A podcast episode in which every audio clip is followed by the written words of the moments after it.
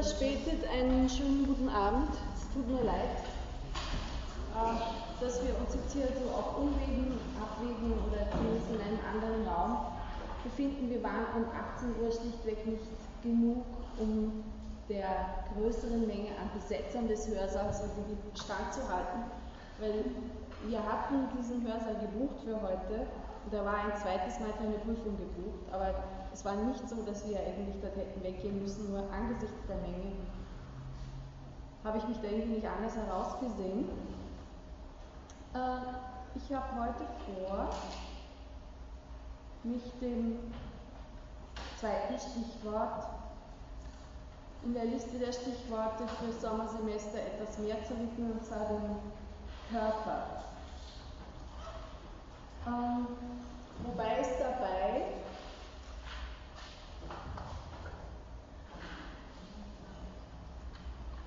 nicht nur gegen, aber auch um den Körper der Neuropsychoanalyse gehen wird, was so viel heißt, dass ich heute einen Einstieg in die Körperthematik ein bisschen von der Seite vorhabe,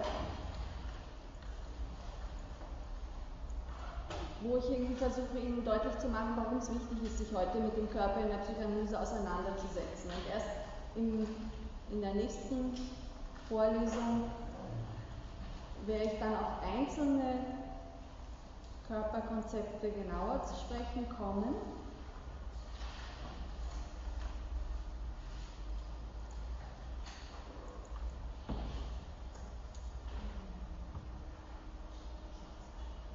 Also sozusagen heute jetzt einmal nur den, den Rahmen anbieten. Die, die, der Aufstieg der Neuropsychoanalyse ist jetzt schon wieder gar nicht mehr ganz was Neues. Das geht schon 10, 15 Jahre, dass es äh, große Bemühungen gibt, von der Neuerung der Psychoanalyse als der Neuropsychoanalyse zu sprechen. Das ist eine Disziplin mit einer optischen Möglichkeit, Neurowissenschaftliche Zugänge arbeiten stark mit bildgebenden Verfahren und haben von daher auch Bilder dann nachher in der Hand mit einem Evidenzgrad, der im medizinischen Rahmen ein höheres Ansehen genießt, als wenn jemand erzählt und sagt, diese, dieses oder jenes Verfahren hat Erfolg gebracht. Das heißt, Neuroimaging-Verfahren können sozusagen nachträglich herhalten, um die Wirksamkeit der Psychoanalyse zu beweisen. Und diesen Beweis will ich diesem Verfahren überhaupt nicht absprechen. Ich denke, das ist wichtig, dass es das heutzutage gibt, weil daran hängen Krankenkassenfinanzierung und alles mögliche andere. Das wird man nicht umstoßen. Nichtsdestoweniger ist es wichtig, im Kopf zu behalten, dass der Körper, um den es bei diesem Neuroimaging-Verfahren oder überhaupt im neurowissenschaftlichen Zusammenhang geht, nicht eins zu eins derselbe ist wie der Körper, der in der Psychoanalyse und dann vielleicht sogar noch in einzelnen Richtungen der Psychoanalyse eine Rolle spielt.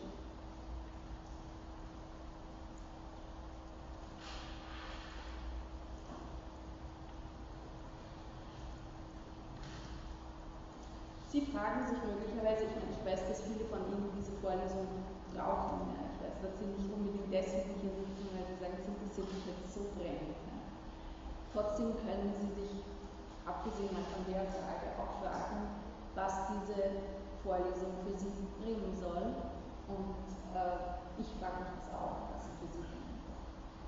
Also eine Möglichkeit wäre zu sagen, Sie sind in Wien, Sie hören in Wien Vorlesungen und es ist schließlich ein historisch wichtiges Thema. Psychoanalyse gehört zu Wien dazu. Das, da sollte man eine Ahnung davon haben. Ist aber nicht mein Bestreben. Das müsste ich die Vorlesung auch anders anlegen, um Ihnen die historischen Details so nahe zu bringen. Eine andere Möglichkeit wäre, Psychoanalyse als kulturwissenschaftliche Theorie, damit wir besser verstehen können, etwa warum wir rauchen oder nicht rauchen, auch eine Möglichkeit, aber ist auch nicht, auch nicht der Ansatz, deswegen, ich glaube, dass es sehr viel Sinn macht für Sie, auch wenn Sie keine Psychoanalytiker oder Psychoanalytikerinnen werden möchten, sich auseinanderzusetzen mit der Psychoanalyse. Also Ihnen hier Psychoanalyse als Behandlung näher zu bringen, die Idee habe ich gar nicht. Das wäre sicher gänzlich falsch. Sie könnten noch eine andere Idee haben. Die Psychoanalyse ist auch eine Theorie mit einem kritischen Potenzial. Psychoanalyse nutzen, um an allen möglichen Stellen Kritik zu üben. Aber auch das ist es nicht. Jedenfalls nicht allein. Im Postskript zu seiner Arbeit über die Frage der Laienanalyse schreibt Freud 1927, und das Zitat habe ich Ihnen jetzt an die Tafel projiziert, in der Psychoanalyse bestand von Anfang an ein Junktiv zwischen Heilen und Forschen. Die Erkenntnis brachte den Erfolg, man konnte nicht behandeln, ohne etwas Neues zu erfahren. Man gewann keine Aufklärung ohne ihre wohltätige Wirkung. Also das erste ist einmal, dass es auf jeden Fall um mehreres geht, ein Jungling. Es, es genügt nicht, sich mit dem einen oder mit dem anderen zu beschäftigen. Freud entfaltet im selben Text einige Überlegungen zur medizinischen Krankenbehandlung und sagt dort, dass die Psychoanalyse kein Spezialfach der Medizin ist. Und das würde auch nichts daran ändern, dass daran würde auch nichts ändern, dass die Psychoanalyse von einem Mediziner entwickelt worden ist.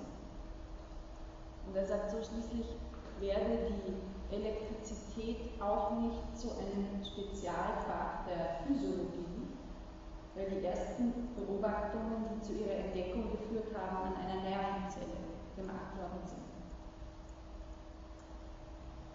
Freud beschreibt sich in diesem Text als einen einigermaßen ambitionslosen Mediziner, der nur aufgrund von materieller Notwendigkeit als Arzt tätig werden musste. Sein Lehrer hätte ihm geraten, von einer theoretischen Laufbahn angesichts von Geldmangel abzusehen.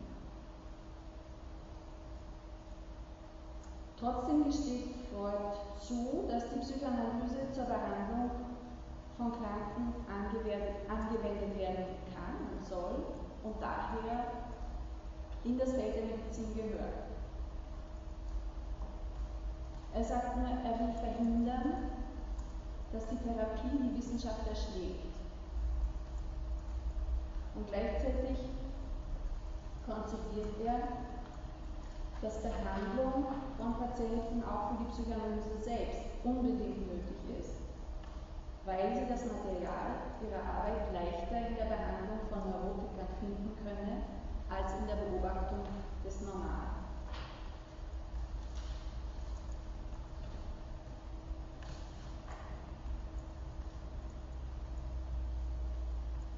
Der südamerikanische Psychoanalytiker Isidoro Bernstein unterscheidet in der Psychoanalyse drei Formen ihrer Anwendung. Nämlich die Krankenbehandlung, die Erforschung des Unbewussten und die Theoriebildung. Das ist jetzt Freud gegenüber eigentlich ungewöhnlich, weil Freud eben nur zwei Sachen unterscheidet wenn er vom Team von forschenden Heilen spricht. Das heißt, man kann sich fragen, ob Bernstein, der doch wesentlich später das formuliert hat, jetzt eine Neuerung über Freud bringt.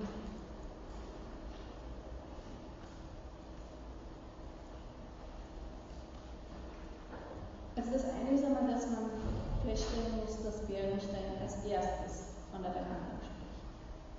Und dass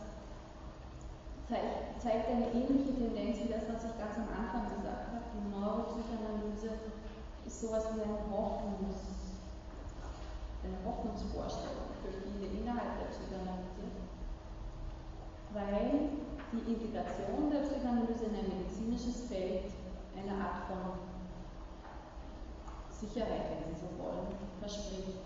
Und wenn Ehrenstein jetzt die Behandlung an erster Stelle rückt, macht er damit deutlich, dass er diesen Teil für sehr wesentlich Es ist aber eine Entwicklung, die man auch in einem größeren Zusammenhang sehen muss. Einmal im Zusammenhang mit der Entwicklung in England, mit der objektbeziehungstheoretischen Weiterentwicklung der Psychoanalyse, wo Fragen der Behandlung und ihrer Technik in kleinianischen und postkleinianischen Zusammenhängen sehr ins Zentrum gerückt sind. Aber auch in den USA war die Behandlung und damit die Anwendung der Psychoanalyse ein vorrangiges Thema verdankte die Psychoanalyse in der ersten Hälfte des 20. Jahrhunderts ihr Ansehen in den USA doch wesentlich einer Allianz mit der Psychiatrie. Also in der Mitte des 20. Jahrhunderts waren fast in US-Amerika völlig üblich und normal, dass jeder Psychiater eine psychoanalytische Ausbildung dazu hat. Es hat sich erst in den späten 50er und 60er Jahren dann geändert und völlig verkehrt. Heute ist das überhaupt nicht mehr üblich.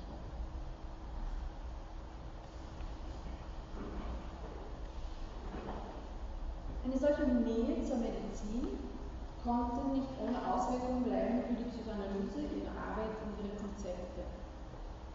Davon betroffen ist unter anderem der Gegenstand der Forschung, der auf gewisse Weise nicht ganz derselbe ist. In der Medizin steht, auch wenn da wieder die Rede ist vom ganzen Menschen, so steht schon der Körper im Zentrum.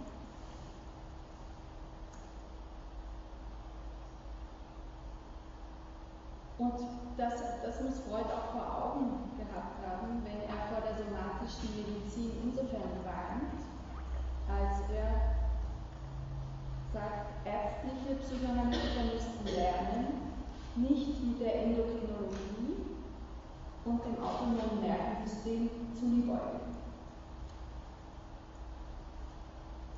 Abgesehen davon, dass Bärenstein die Behandlung an erste Stelle rückt, fällt dann noch was Zweites an seiner Formulierung auf. Er teilt nämlich das von Freud angeführte Forschen in zwei Bereiche in eine Erforschung des Unbewussten und in die Theoriebildung. Ich würde jetzt diese Zweiteilung nicht unbedingt als eine wesentliche Modifikation Freud gegenüber lesen, aber eine, nochmal eine Verdeutlichung, denn eigentlich ist Forschen ja immer mit Theoriebildung verbunden und das Spezifische der psychoanalytischen Theoriebildung ist die Theoriebildung über das Unbewusste.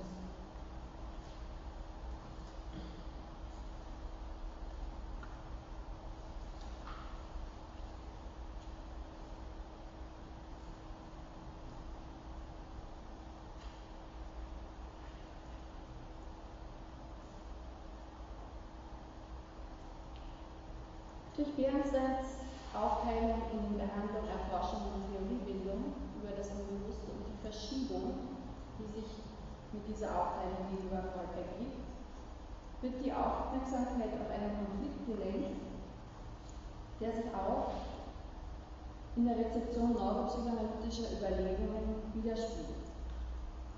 Ein Konflikt, der oberflächlich gesehen einmal zwischen diesen zwei Formen besteht, Psychoanalyse zu verstehen. Psychoanalyse einerseits als eine Form der medizinischen Krankenbehandlung, andererseits als erkenntnistheoretisches und erkenntniskritisches Instrument in einer Reihe anderer Wissenschaften wie der Literaturwissenschaft, der Philosophie, Pädagogik, Soziologie und so weiter. In all diesen Wissenschaften gestattet die Psychoanalyse eine Thematisierung der Frage nach dem Unbewussten. Und dabei wird nicht an der Behandlungstechnik oder an der empirischen Prozess- oder Ergebnisforschung, sondern an der Theorie der Psychoanalyse in ihrem Verhältnis zu anderen humanwissenschaftlichen Ansätzen gearbeitet. Das ist keine unproblematische Loslösung der Theorie von der Praxis. Es wird auch von verschiedenen Theoretikern immer wieder in Frage gestellt, auch was man eigentlich dazu sagt, dass die Psychoanalyse in so einem spekulativen kulturwissenschaftlichen Bereich auch gerät damit und Theorien sich weiterentwickeln, die sich nicht mehr im konkreten Behandlungsraum bewähren müssen.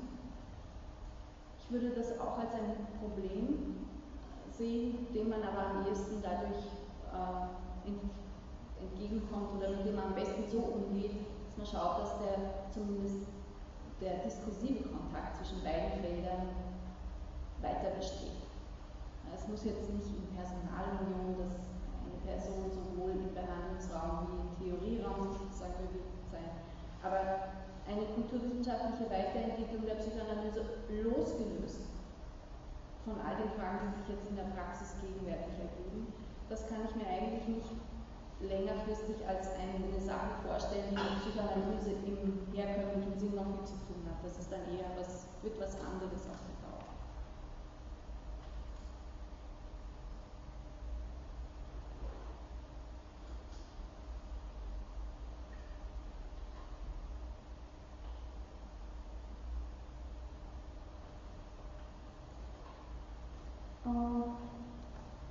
Wie schon Anfang gesagt, werden jetzt große Hoffnungen in die neurowissenschaftliche Reformulierung der Psychoanalyse gesetzt.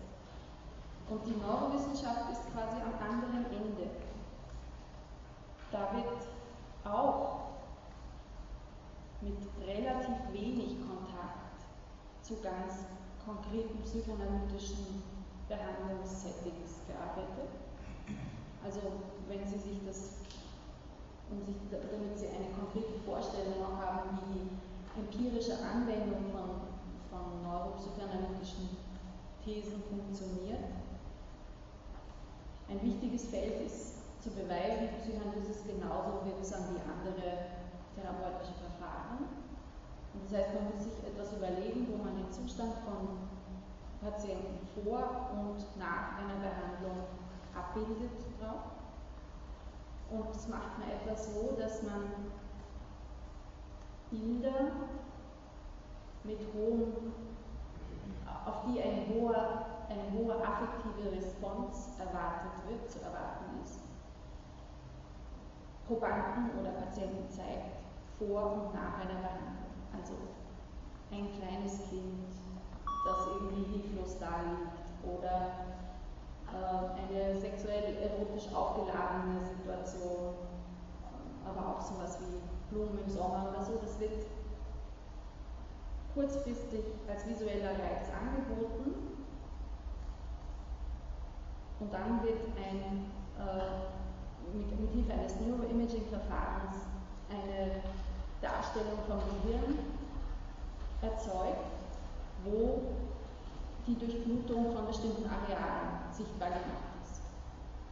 Und zwar von bestimmten Arealen, die die, in denen die affektive Antwort angenommen wird, zu Recht angenommen wird. Also die affektive, die bei affektiver Reizung auf jeden Fall stärker feuern.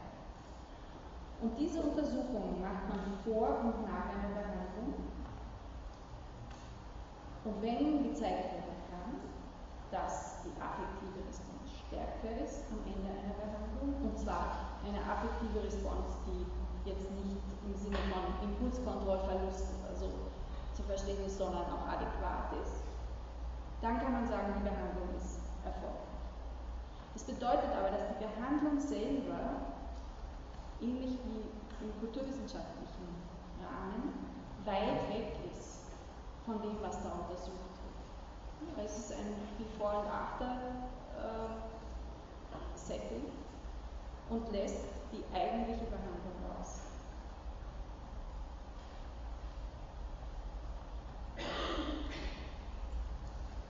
Was jetzt die Begeisterung für die Neuropsychoanalyse und auch der Kampf äh, gegen die Neuropsychoanalyse, es gibt auch innerhalb der Psychoanalyse viele, die sind, das kann gar nichts bringen.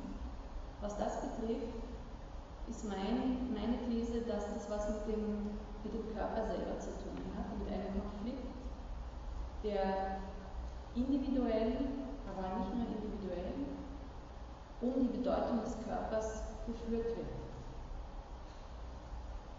Und erst wenn dieser Konflikt irgendwie durchgearbeitet ist, können die verschiedenen Bemühungen innerhalb der Psychoanalyse, glaube ich, auch gut nebeneinander koexistieren und auch voneinander möglicherweise was haben.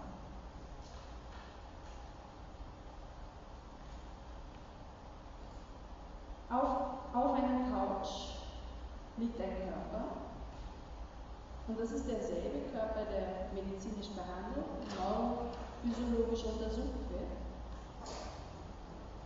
Es ist aber auch derselbe Körper, der als Gegenstand unserer individuellen und kulturell geprägten Assoziationen ins Bild und zur Sprache kommt. Und es ist auch derselbe Körper, der zu einer Angstquelle werden kann.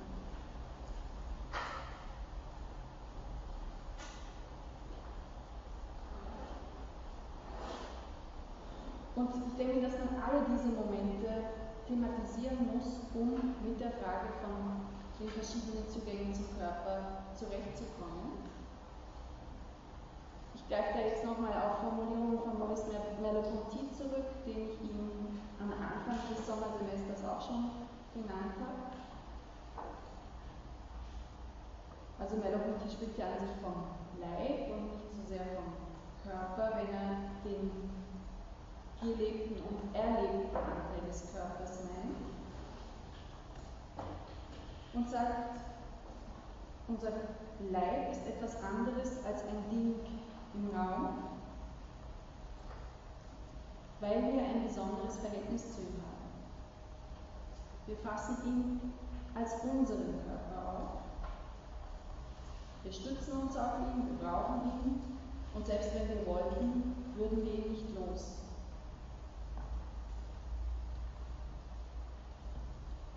Seine dreifache Erscheinungsform als medizinischer Körper, als kulturell geformter Körper und als Körper der Angst lässt den Körper und damit auch den Körper auf der Couch zu einem Knotenpunkt der Erfahrung in der Psychoanalyse werden.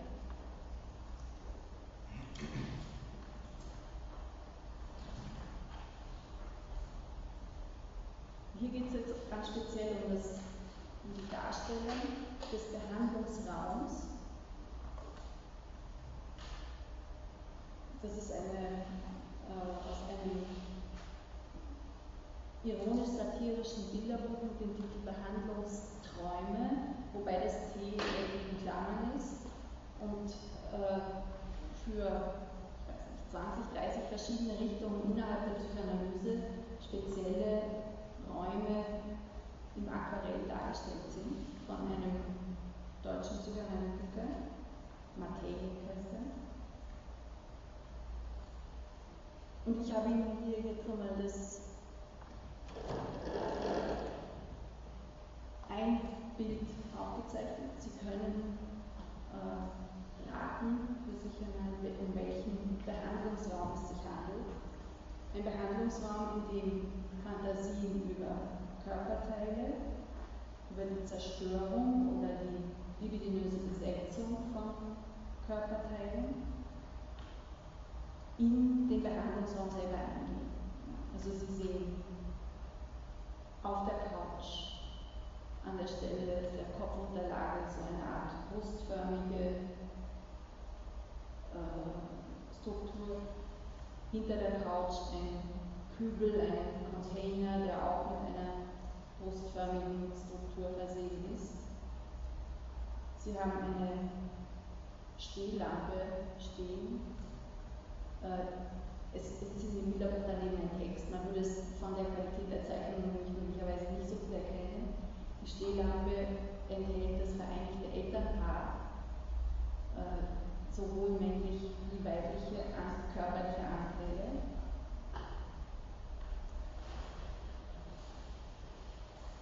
Das heißt, Sie haben hier Fantasien über den Behandlungsraum der kleinianischen Psychoanalyse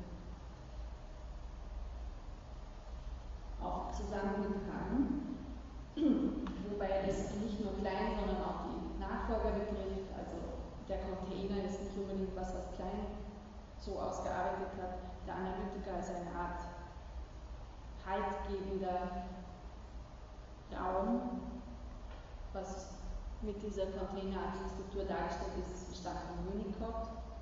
Ebenso auch die reißverschlussartige Matratzenöffnung, aus der Alpha- und Beta-Anteile hervorkommen. Das ist jetzt auch nicht kleingelegt, sondern Bion, ein Postkleinianer, der die Behandlung so auffasst, dass er sagt, es müssen hohe Anteile, hohe Alpha-Anteile in Beta-Anteile umgewandelt werden. Der, der Analysant produziert Alpha-Anteile und durch die Containerfunktion des Analytikers oder der Analytikerin werden daraus verdaubare Beta-Anteile.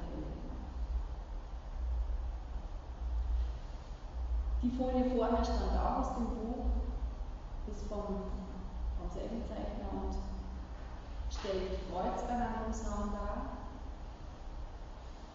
Da, der ist geprägt durch die Antiquitätensammlung von Freud, durch alte Teppiche, also insgesamt durch Geschichte, wenn man.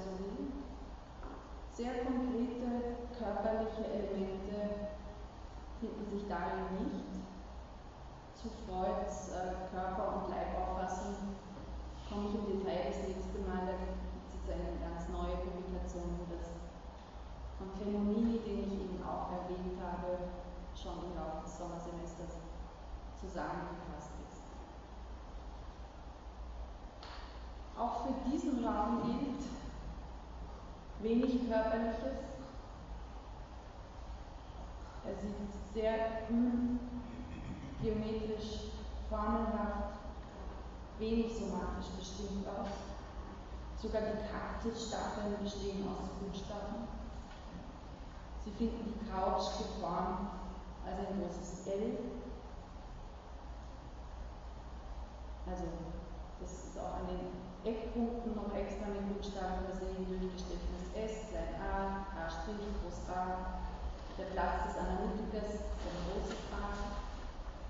Und überhaupt finden sich quer im Raum Formen, das denke ich, haben Sie jetzt leicht erraten. So stellen sich die Autoren des Bilderbuchs die Lacanische Couch vor.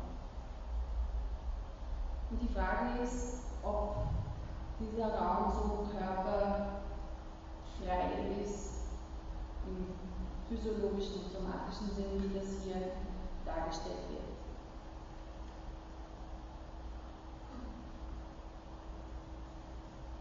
Vor ist jetzt schon wieder eine Zeit her, erzählte eine Kollegin mir von ihren Schwierigkeiten mit ihrem damals 14-jährigen Sohn und hat ihm gesagt, das ist zwar ein, der ist ziemlich gutmütig und freundlich, sie hätte selten Streit mit ihm, aber irgendwas stimmt nicht, hat sie gemeint, und hat es dann auf die Formel gebracht, dass er ein Couch Potato wird. Als Psychoanalytikerin bin ich gewohnt, mich dem konkreten Worten zu überlassen. Das hilft schon manchmal. Und ich habe sofort irgendwie eine kleine Kartoffel auf einer riesigen Couch von mir gesehen, was, glaube ich, nicht zuletzt in Verbindung auch damit gestanden ist, wie die Kollegin über den Sohn gesprochen hat. Der Sohn wurde immer kleiner zu einem Appendix seiner allmächtigen Mutter, ein Erdapfel, der in Gefahr stand, zerbissen und verschluckt zu werden. Aber im weiteren Zuhören änderte sich das dann. Die Kollegin schilderte den Sohn mehr und mehr als ein Monster, von dem sich die Familie belagert, der fast bedroht fühlt. Er verlasse die Couch nicht, liege dauernd vor dem Fernseher, der sogar das Essen müsse er sich von seinen Schwestern zum Fernseher bringen. Meine Vorstellung veränderte sich aus der winzig kleinen Kartoffel auf der großen Couch wurde eine riesige Kartoffelknolle, die zusätzlich mit Kartoffelchips vollgestopft wurde und die das Sofa, auf dem sie lag, an allen Ecken und Enden überrackte, faul und weich herunterhing. Nur wie ein Alien Eine unheimliche Formation, vor dem sich, vor der sich die restlichen Familienmitglieder wie die Lilliputaner gegenüber Gulliver ausnahmen. In diesen Assoziationen werden mehrere Facetten sichtbar, die sich aufdrängen, wenn wir von Körpern sprechen. Körper verbinden sich für uns mit einer Form. Sie führen uns oft zur Thematik des Essens oder auch Verstehens. Und Körper stellen wir uns in der Regel im Verhältnis zu anderen Körpern vor. Die Psychoanalytikerin Susi Orbach beschreibt in ihrem Buch Bodies eine Vielzahl solcher gegenwärtiger Anknüpfungspunkte. Körper werden im Zweifelsfall chirurgisch in Form gebracht, sie werden selbst destruktiv ausgehungert oder überfüttert und sie dienen mehr oder weniger kurzfristiger Kontaktaufnahme mit anderen Körpern in mehr oder weniger sexuell konnotierten Situationen. Orbach rückt die Passivität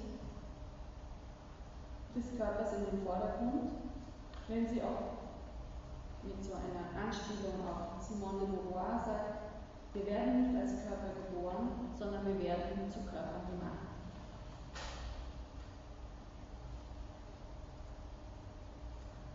Wie kann man das verstehen?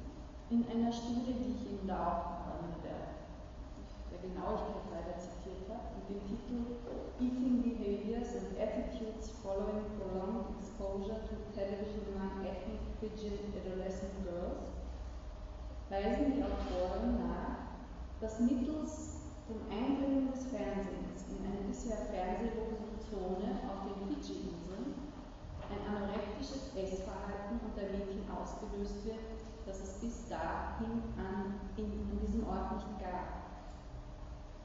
Idealisierte Körperformen invadieren sogar eine mediennaive Population. Also Körperbilder übermitteln via Fernsehen und Film Körpernormen, die gar nicht ausgesprochen werden brauchen. Das oftmals widersprüchliche Ineinandergreifen von individueller Sozialisierung und kultureller, massenmedial vermittelter Vorgabe prägt Körper in der Gegenwart.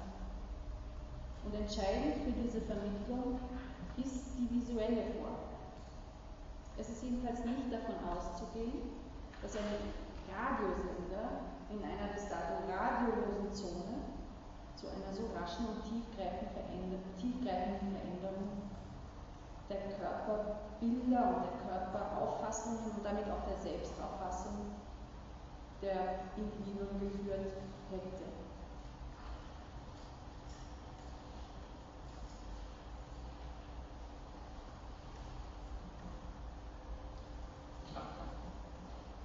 Körper und ihre Bilder sind nicht einfach vorhanden, verfügbar, sondern sie werden projiziert, geformt, kulturell provoziert und überformt. Und das ist auch für Couch Potatoes, die eben einen Prototyp von Körpern vor dem Fernseher vertreten, nicht anders. Sie entwickeln sich auf Basis von psychischen Vorgängen, von Prozessen der Wiedererkennung der Identifizierung, der Individuation und der Separation.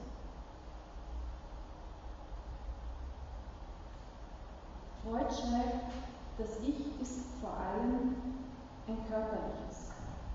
Es ist nicht nur ein Oberflächenwesen, sondern selbst die Projektion einer Oberfläche.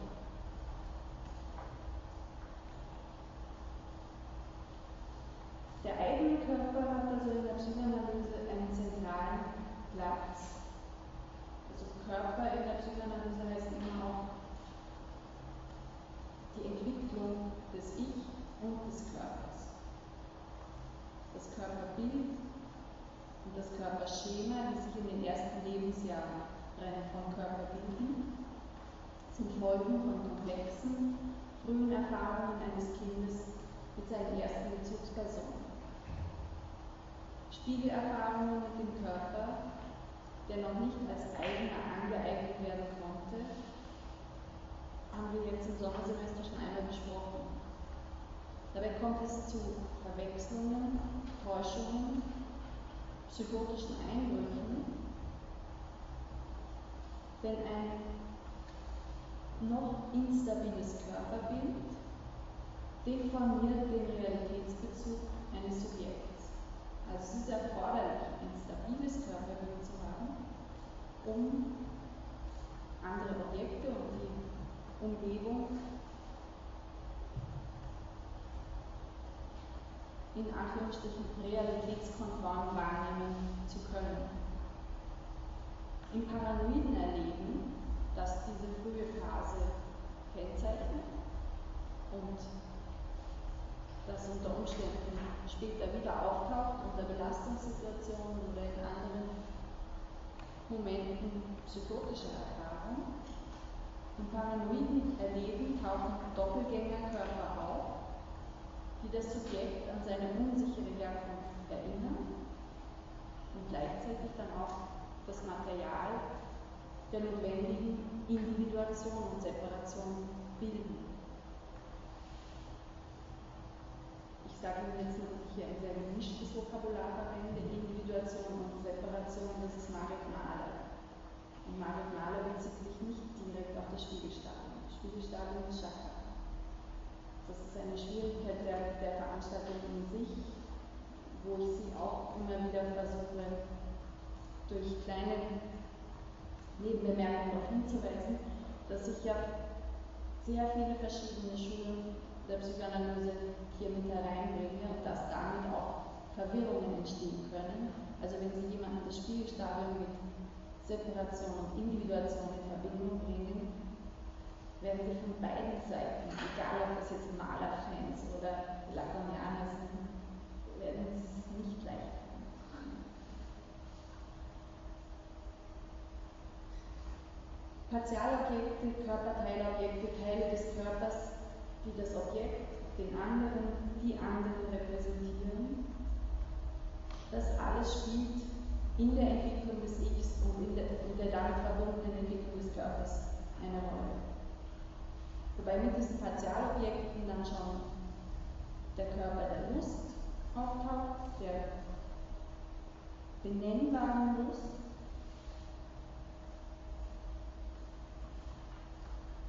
der in einem weiteren Entwicklungsschritt dann mit dem Körper des anderen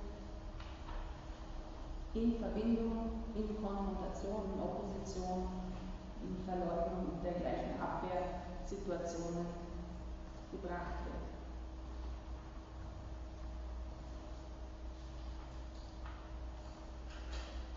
Das Doppelgängermotiv, eine bedrängende Erfahrung vom Hereinbrechen Körpers des anderen, das äh, von einem Laienanalytiker, nämlich von Otto Frank,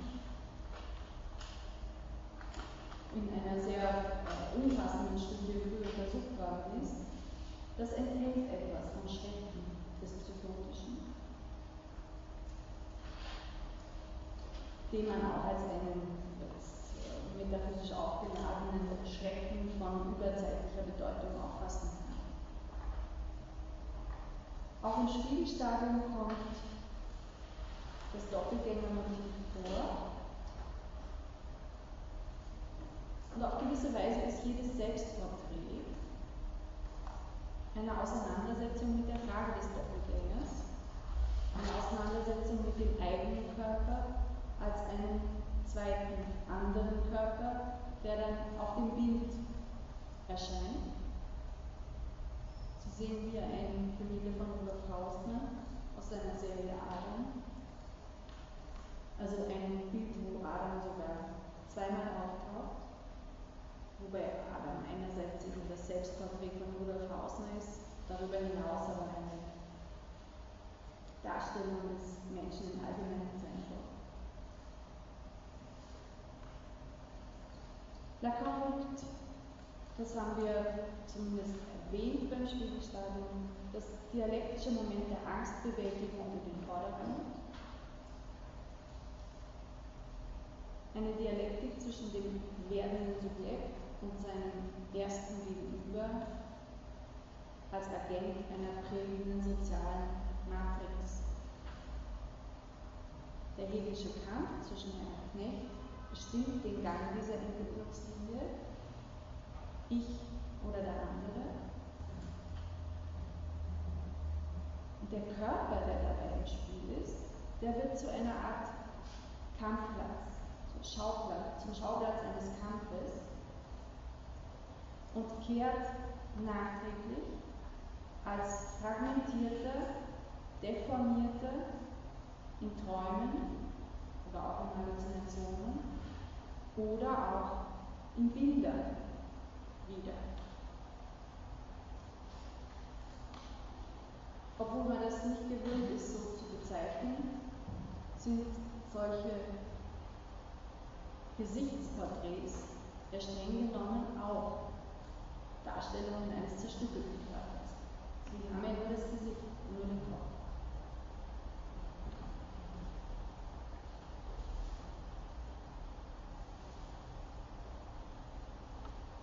Neurophysiologisch wird in diesem Zusammenhang immer wieder von Spiegelneuronen gesprochen, wenn von ist.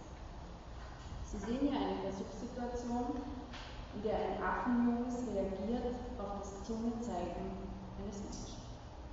Es zeigt auch die Zunge.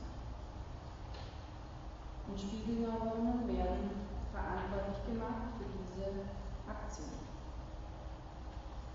Und das würde ich auch gar nicht bestreiten, dass man diese Zellen als Spiegelneuronen bezeichnen kann. Also Gehirnstrukturen, mit Hilfe derer mimetisch Bezug genommen wird auf die Umgebung. Das ist eine Nachahmung, die da stattfindet. Allerdings lässt sich das als Spiegelstadium, wir haben es nicht im Detail besprochen, aber allein von dem, was Sie an Ausschnitten daraus haben, das Spiegelstadium lässt sich nicht auf diese Spiegelneuronen-Situation, auf so eine Nachahmungssituation reduzieren. Denn es beschreibt hauptsächlich Dinge, die nicht reflexnah funktionieren, die nicht automatisch ablaufen, sondern Momente, die wir mit Stichworten wie Geschichte, verbalisierbares Erleben, Fantasien des Subjekts, Fantasien über Allmacht und Ohnmacht, über Ganzheit, über Zerstückelung in Verbindung bringen können. Das heißt, da ist der Körper als ein Ganzer, der bedroht ist, hilflos ist, zentral. Nachträglich werden diese Momente dann in Verbindung gebracht beim Menschen in seiner Geschichte Lacan bezeichnet im ähm, Grunddiskurs, also in der Funktion des Sprechens, bezeichnet er den Körper als eine Art Monument,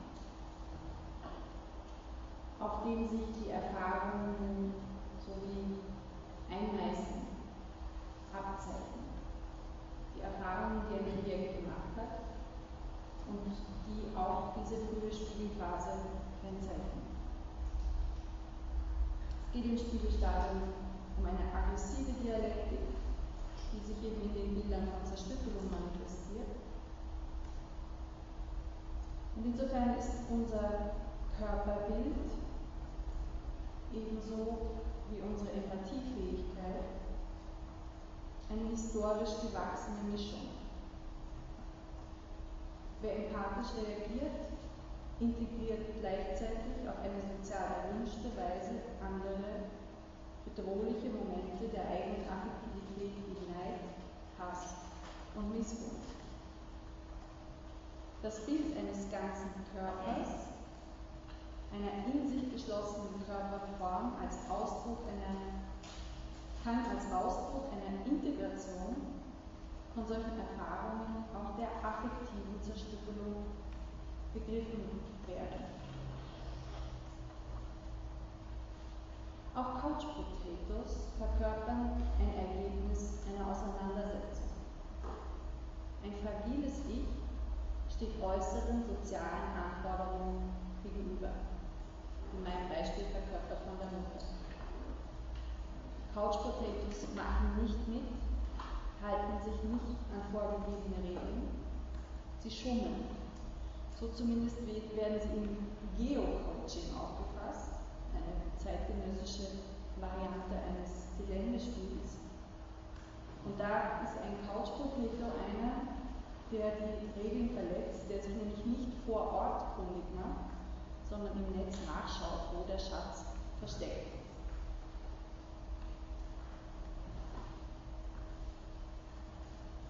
Die Kartoffel auf der Couch ist ein vegetabiler Körper, kein tierischer und kein menschlicher.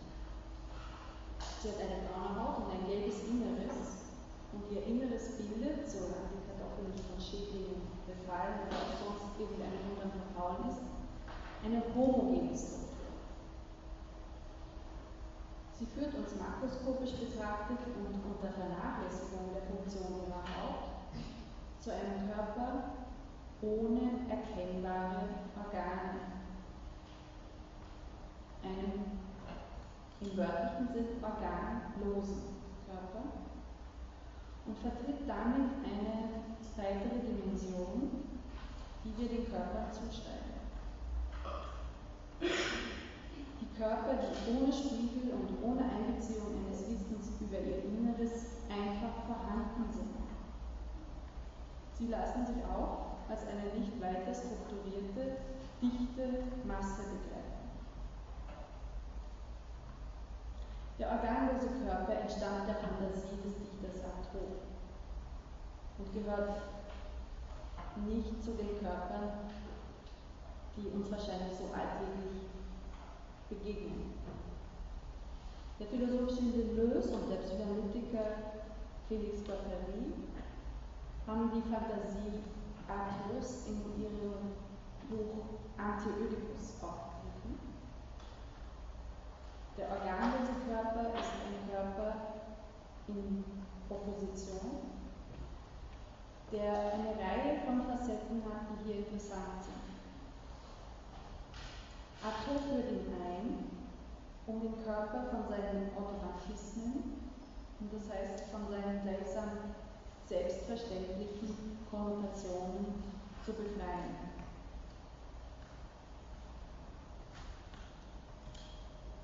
Der organlose Körper, schreibt Plato, ist ein Körper, der sich gegen eine organische und sexuelle Totalität, das ist ein Zitat von Plato, richtet, gegen die Vorschrift, wie Körper zu sein haben, gegen normierte Vorstellungen über den Körper. Arthur wendet sich gegen ein Eindringen gesellschaftlicher Vorgaben in die Sphäre seines eigenen Körpers und in der Anwendung dann der Lösung Batterie bietet die Rede vom organischen Körper die Möglichkeit, den Zusammenhang zwischen Wahnsinn und künstlerischer Produktion in nicht negativen Begriffen zu fassen. Mit dem organlosen Körper verbinden sie weniger eine Kritik an der Gesellschaft, die es Arthur tut, sondern Deleuze und Guattari kritisieren damit die Psychoanalyse, Anti-Ödipus Wobei das eine Kritik ist, von der Monique David Menard und nicht nur sie meint, dass sie zwar einerseits eine gewisse Berechtigung hat, aber doch eine, eine ziemliche Vereinfachung darstellt und auch nicht so in der Breite auf die Psychoanalyse insgesamt angewendet werden kann. Die vereinfacht gesagt besteht die Kritik von Deleuze Guattari darin, dass sie sagen, die Psychoanalyse macht aus dem Körper immer schon etwas, was einer, sie sagen, Papa-Mama-Logik unterworfen also einer ödipalen Strukturierung. Und eigentlich ging es doch darum, gerade auch in der Psychoanalyse etwas noch nicht strukturiert ist, noch nicht den gesellschaftlichen Normen unterworfen ist, zu seinem Ausdruck zu verhelfen.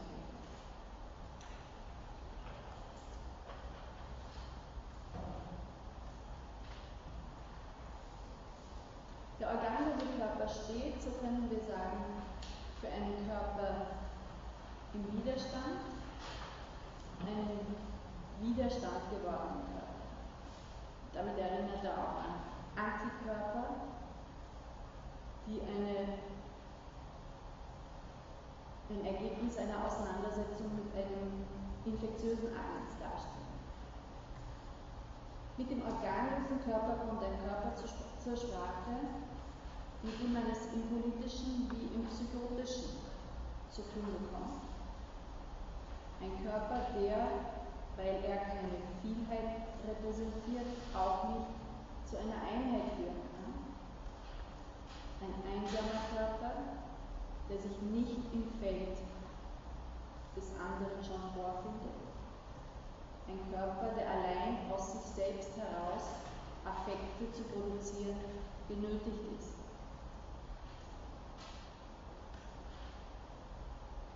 Vor allem wird mit dem organischen Körper bei der Lösenbatterie auch ein Bezug zum Trieb hergestellt.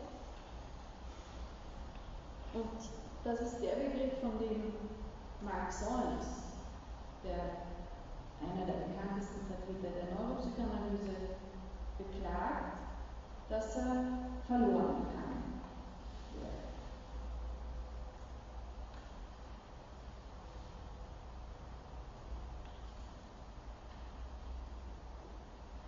Der organische Körper, ich habe Ihnen das Zitat, worauf sich diese Nähe zwischen organischem Körper und Trieb bezieht, das habe ich Ihnen da auch geschrieben.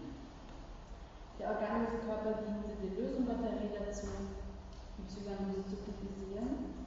Umgekehrt aber auf Seiten der Psychoanalyse wurde der organische Körper auch dann, als er theoretisch gefasst war, sozusagen, nicht sehr ähm, willkommen geheißen in der Psychoanalyse. Was jetzt damit zu tun haben kann, dass es eben eine Kritik an der Psychoanalyse ist. Aber nicht nur. Es gibt auch einen anderen Grund, den Sie mit dem, was im Wintersemester über den Trieb äh, hier aufgetaucht ist, möglicherweise auch schon erahnen können, dass nämlich bei Lacan der Trieb was fast Körperliches. Und zwar jetzt nicht körperlich, so wie bei Freud, als eine Repräsentation an der Grenze von, von somatischen und psychischen oder ganzen psychischen oder wie bei Freud in späteren Schriften als eine psychische Energie, sondern Lacan sagt, der Trieb funktioniert, den können wir uns vorstellen wie eine Lamelle. Die Libido ist wie eine Lamelle. Er sagt auch Omelette dazu und schreibt dieses Omelette mit H. Das ist auch im Französischen eine unmögliche Form. Niemand ein Omelette, das im Französischen auch so eine Eierspeise ist, darschreiben. Und Lacan stellt in diesem Neologismus eine Verbindung her zwischen dem Ei-mäßigen und dem Menschen und zieht damit eine Linie von, von der Geburt bis zum Tod.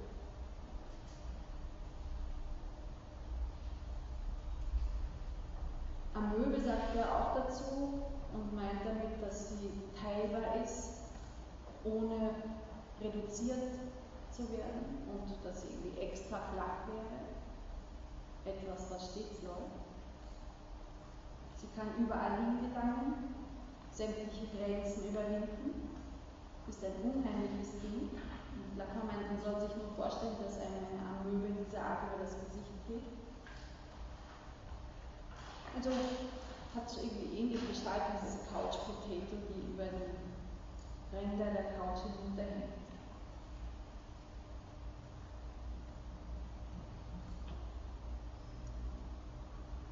Also diese körperhafte Vorstellung des Triebs steht einer äh,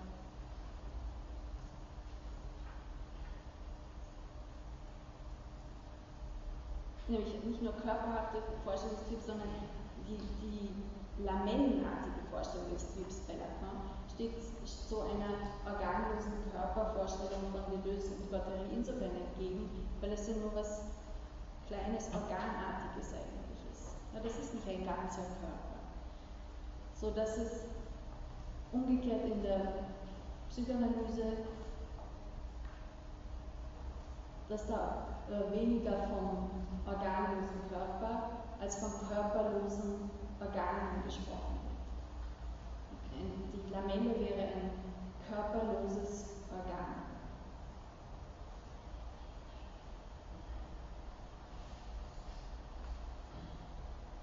Wieso wählt Lacan diese Darstellung? Wenn Sie sich erinnern, betont Lacan, dass Freud den Trieb als unsere Mythologie bezeichnet. Und Lacan nennt ihn weniger eine Mythologie als eine, eine Fiktion. Das heißt, seine Beschreibung des Triebs als eine Amöbe ist so eine Art fiktionaler Vergleich,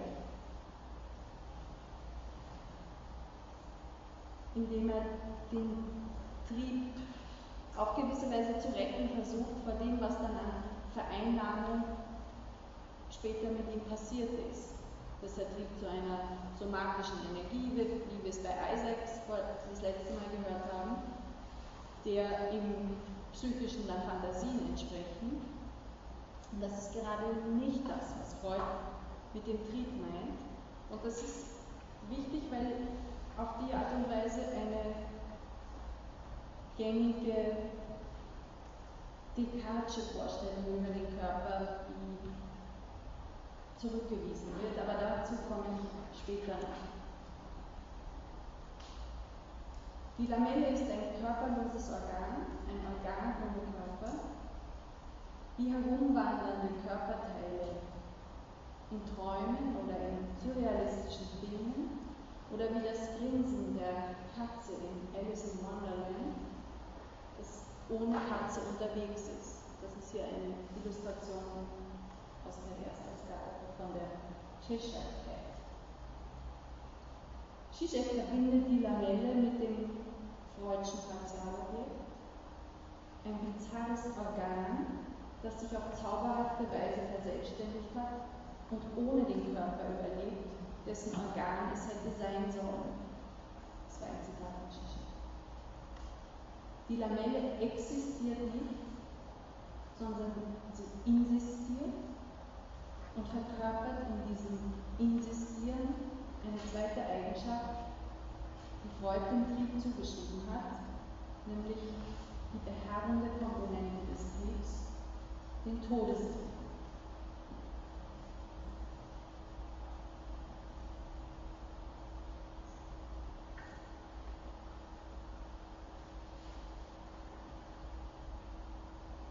Und mit dem Todestrieb, der, wie auch im Wintersemester gesagt, der nicht von sehr vielen psychoanalytischen Richtungen übernommen worden ist, hat Freud eine Dialektik eingeschrieben in sein Trieb und damit auch in sein Körperkonzept,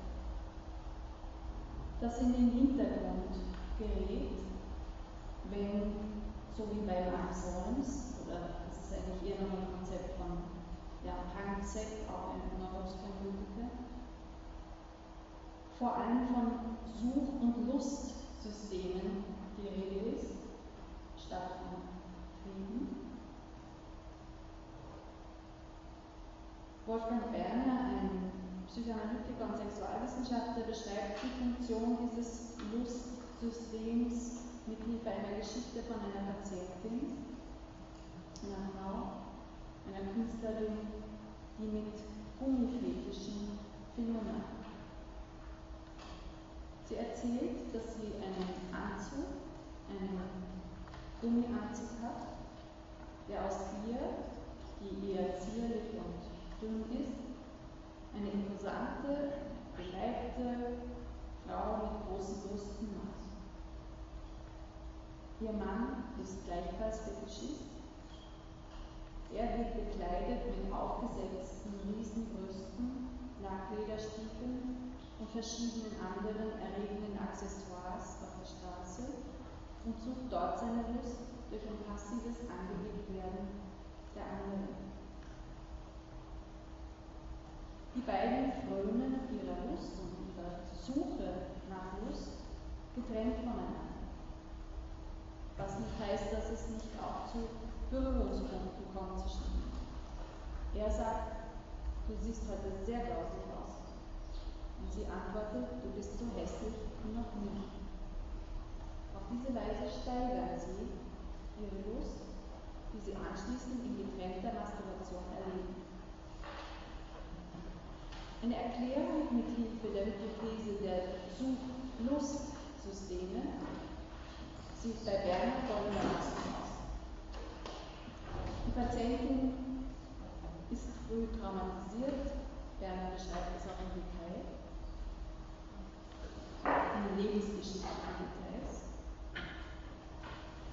Und eine solche frühe Traumatisierung impliziert eine Verminderung des Anteils von Dopaminrezeptoren im Gehirn, also von einer bestimmten Struktur in den Nervenendigungen, die zu einer Übertragung eines bestimmten Botenstoffes, nämlich Dopamin, erforderlich sind.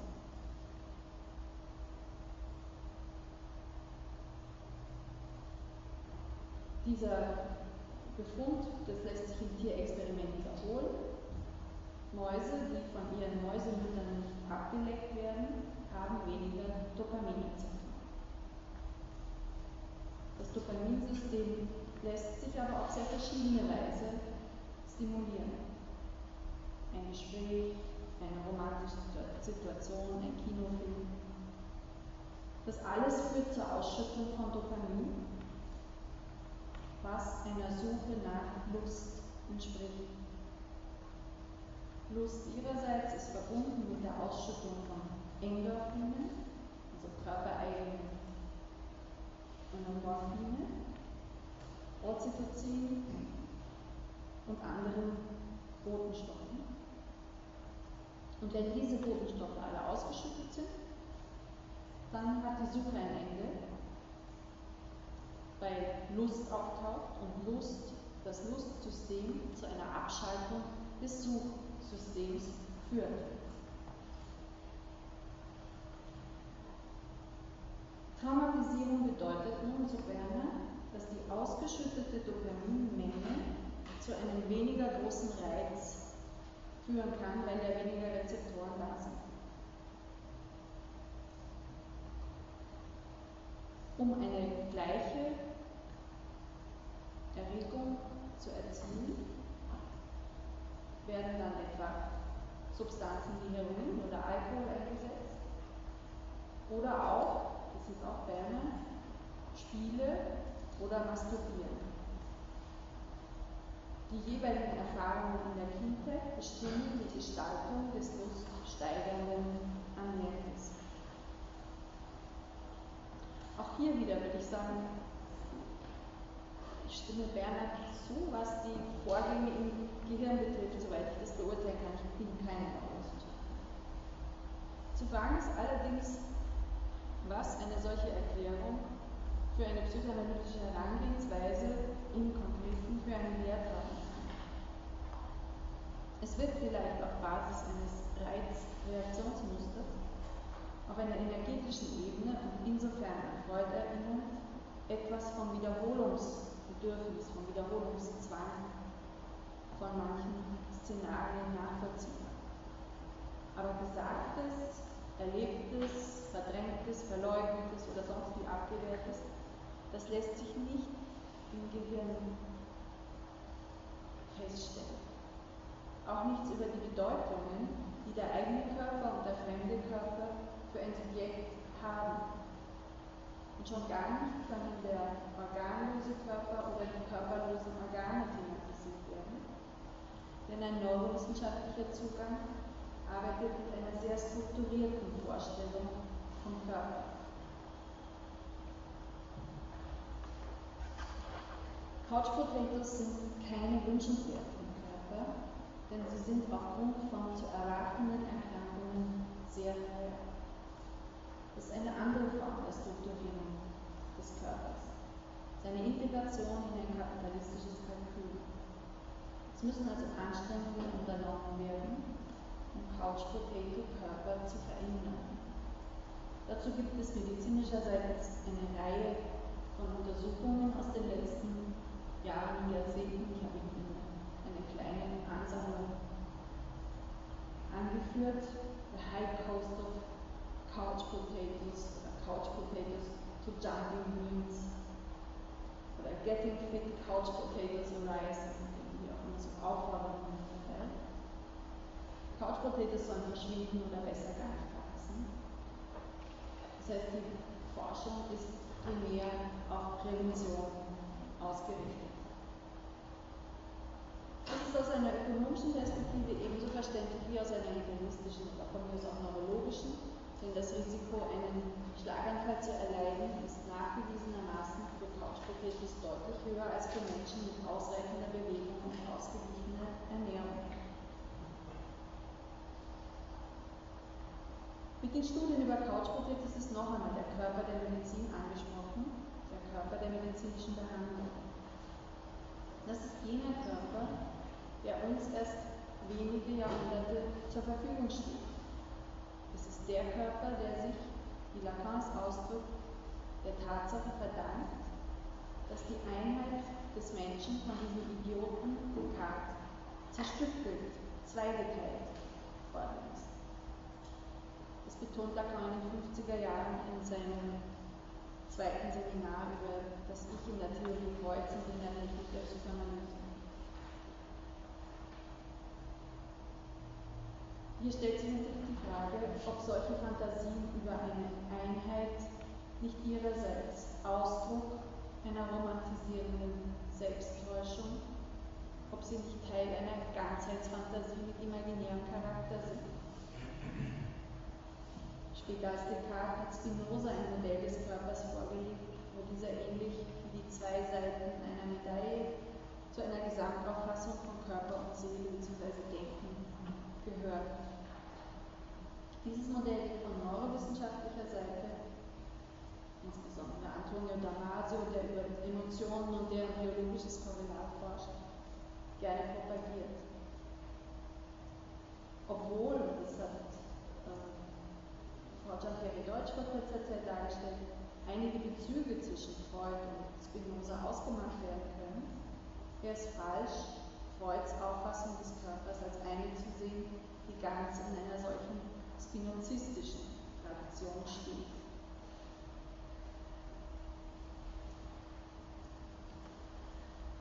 Das ist jetzt leider ein bisschen dunkler, ich, ich ähm, zitiere es jetzt genau. Lacan betont, dass es unmöglich ist, Descartes Schritt rückgängig zu machen. Wir können uns auch nicht vorstellen, ohne eine solche Vorstellung des Körpers, der anders funktioniert als unser Denken, anders funktioniert als unsere Seele, auszukommen. Der Körper der Medizin ist Teil unseres gegenwärtigen eigenen Körperselbstverständnisses. Also, wenn Sie je in Behandlungszusammenhängen Erfahrungen gemacht haben, dann kennen Sie das Phänomen, dass offensichtlich leidende Patienten nicht über eigene Erfahrungen wie ein Unglück, ein, ein trauriges Erlebnis oder auch eine Verstimmung berichten, sondern viel exakter über einen Serotoninmangel, über einen Dopaminüberschuss, über in ihrem Kopf sprechen. Als bildhafter Körper, in dessen Gehirn einzelne Bereiche gut gekennzeichnet und lebensecht fotografisch nachgestellt verfügbar erscheinen, bildet der Körper der Medizin eine hohe und breite Projektionsfläche für unsere Ängste und Fantasien. Auf den Bildern ist vor allem ein Körper, in dem alles auf seine räumliche Ordnung. Eine räumliche Ordnung, von der Lacan sagt, sie sei miraginär, wieder eine Neubildung. Es ist kein französisches Wort, das es so gibt. Es hat mit imaginär zu tun mit Mirage.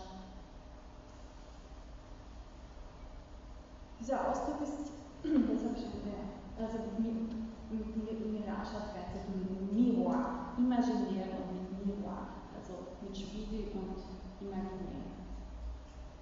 Das ist eine Kontamination. Und Lacan betont noch in diesem Ausdruck die Selbsttäuschung, die sich mit der Verführung durch Körperbilder verbindet. Von dieser Täuschung, dass mit einem Bild des physiologisch beschriebenen Körpers so gut wie alles über unseren Körper gesagt werden könnte, spricht auch Freud. In der Psychopathologie des Alltagslebens bringt er angesichts von einer Migräne die ihm befällt, und den Gedanken, ob die physiologischen Zustände nicht wichtiger sind als seine psychologischen Erklärungen, ein Gleichnis. Ich zitiere Freud. Nehmen wir an, ich sei so unvorsichtig gewesen, zur Nachtzeit in einer menschenleeren Gegend der Großstadt spazieren zu gehen, werde überfallen und meiner Uhr und Börse beraubt. An der nächsten Polizeiwachstelle erstatte ich dann Meldung mit den Worten, ich bin in dieser und jener Straße gewesen. Dort haben Einsamkeit und Dunkelheit mir Uhr und Börse weggenommen. Obwohl ich in diesen Worten nichts gesagt hätte, was nicht richtig war, lief ich doch Gefahr, nach dem Wortlaut meiner Meldung für nicht ganz richtig im Kopf gehalten zu werden. Der Sachverhalt kann in korrekter Weise nun so beschrieben werden, dass von der Einsamkeit des Ortes begünstigt unter dem Schutze der Dunkelheit unbekannte Täter mich meiner Kostbarkeiten beraubt haben. Freud stellt sich mit diesem Zitat jedem nach-kartesianischen Reduktionismus klar entgegen. Wobei das Statement natürlich mehr als 100 Jahre alt ist und manche deswegen die Ansicht vertreten, Freud wäre heute auf jeden Fall ein Neuropsychologe. Ich denke aber, dass das nicht wirklich vorstellbar ist, denn im Zentrum seiner Theorie steht einfach auf der sich, wie auch in der Kultur, Ängste, Konflikte manifestieren, die sich beim Versuch, diese Ängste zu bewältigen, einstellen. Was den Körper betrifft, so betreffen diese Ängste das Rätsel unserer Herkunft, unsere Lüste und unseren Tod. Der Körper der Medizin lässt sich als er selber begreifen als ein Versuch einer Bewältigung von Ängsten dieser Art. Und als ein solcher Versuch findet er sich neben anderen Bemühungen, mit erschreckenden Erfahrungen zurechtzukommen. Und aus diesen vielfältigen Bemühungen erwachsen andere Körperbilder, Spiegelbilder, Bilder von Lamellen, Bilder von organlosen Formen. Und diese verschiedenen Körperbilder prägen unser kulturelles Selbstverständnis und sind Gegenstand eines Konfliktes darum, welches Bild am meisten Sicherheit versprechen kann.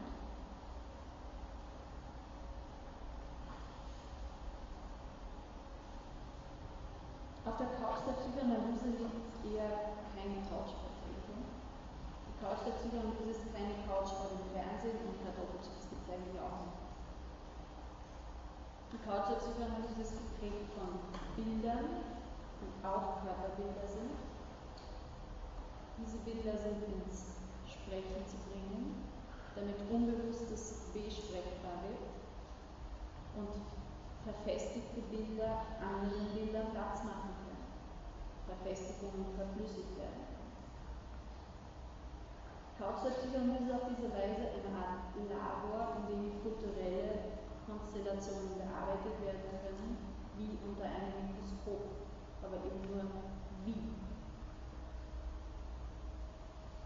Auch auf der Couch der Psychoanalyse stellt sich dar, dass der Körper der Neurowissenschaften gegenwärtig ein besonders hohes Potenzial an Angstbewältigung verspricht und das heißt, dass auch die Psychoanalyse um diesen Körper und sein Bild nicht herumkommt.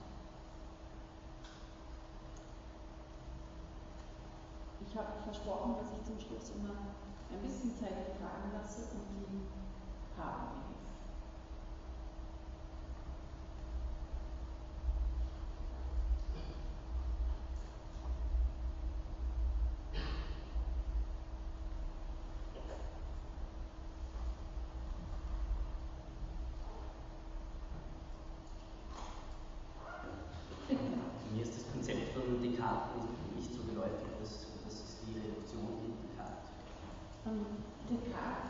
Vorstellung, dass es ein, eine Res extensa und eine Res cogitans gibt, also eine Sache, die denkt und eine Sache, die ausgedehnt ist.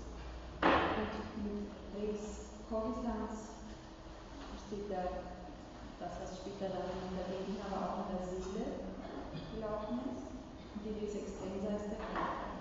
Und sie beide sieht Descartes verbunden über die Zirbeldrüse aber diese Verbindung ist etwas, was er hier im Brief an Elisabeth genauer darstellt, sodass Descartes sozusagen zum Namen für eine reduktionistische Trennung zwischen Seele und Körper steht.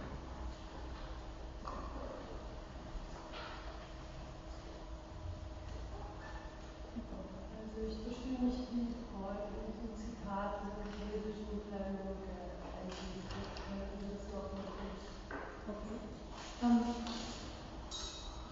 der Ausgangspunkt ist, dass Freud eine Migräne hat und sich fragt, macht es Sinn, jetzt darüber nachzudenken, warum ich Migräne habe und Kopfschmerzen im psychischen Sinn, was da vorher für Erlebnisse waren, worauf es zurückweist, äh, wie das mit meinem Empfinden im Zusammenhang steht. Sollte ich nicht besser mich rein physiologisch der Problematik nähern? Und dann sagte das wäre ungefähr so absurd, als ob er sagen würde, er ist von Dunkelheit und Einsamkeit bestohlen worden. Obwohl Dunkelheit und Einsamkeit eine große Rolle gespielt haben, waren es die nicht.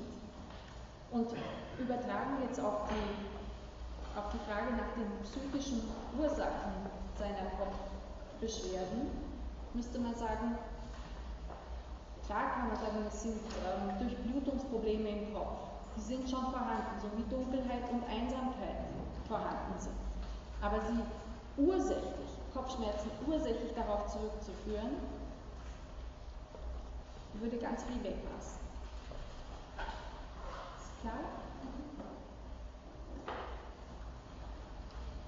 Also das hat auch wieder eine Verbindung zu einer Vorstellung von Ursache, die überhand nimmt im Zusammenhang mit einer bestimmten Art von ähm, medizinischer Betrachtung, weil es eine Materialursache in den Vordergrund rückt und andere Ursachen an den Rand.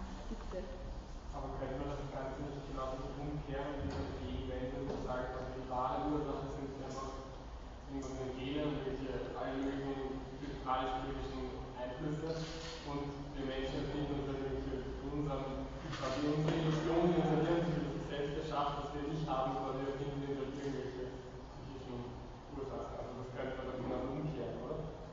Diese, dieses Bild von Freud und gegen so eine psychische, weil man findet ja eine Erklärung in der Selbstverantwortung zum Beispiel, keine Ahnung, sowas wie esoterische Weltbilder oder irgendwelche geschlossene Weltbilder, also man findet ja eine Erklärung für alles irgendwie.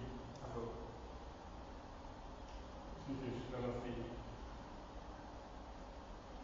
Also die Frage ist, wie weit man, ähm, wie weit ein Standpunkt legitim ist, der absieht davon, dass wir ein Ich mit einem Ich-Bewusstsein und einem Unbewussten uns zuordnen, weshalb man nicht einfach sagen soll, betrachten wir uns doch als Ansammlungen von Informationen.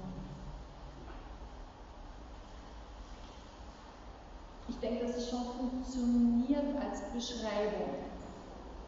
Aber es bleibt dann immer noch die Frage, wer spricht, wenn er das beschreibt? Und wie, wie spricht derjenige, der, der das beschreibt, über sich selber?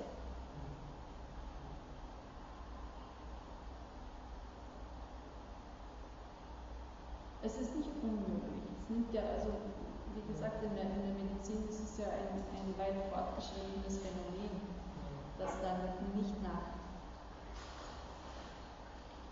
Zuständigkeiten von einzelnen Subjekten gefragt wird.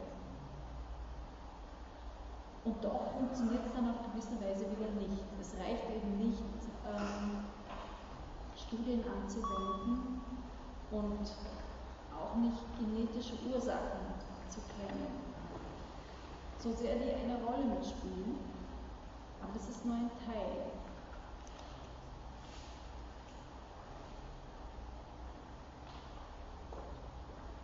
Was ich, was ich irgendwie nicht so verstanden haben möchte, dass ich damit für eine ähm,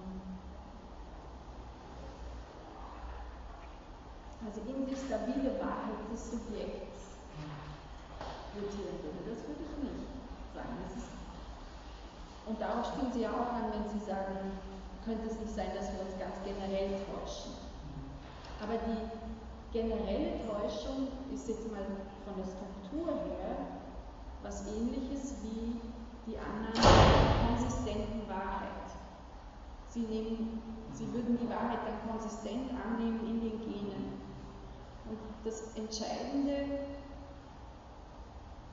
was mir überzeugend vorkommt, ist, dass es sich um Widerstreitphänomene, um Konfliktphänomene, um eine Dialektik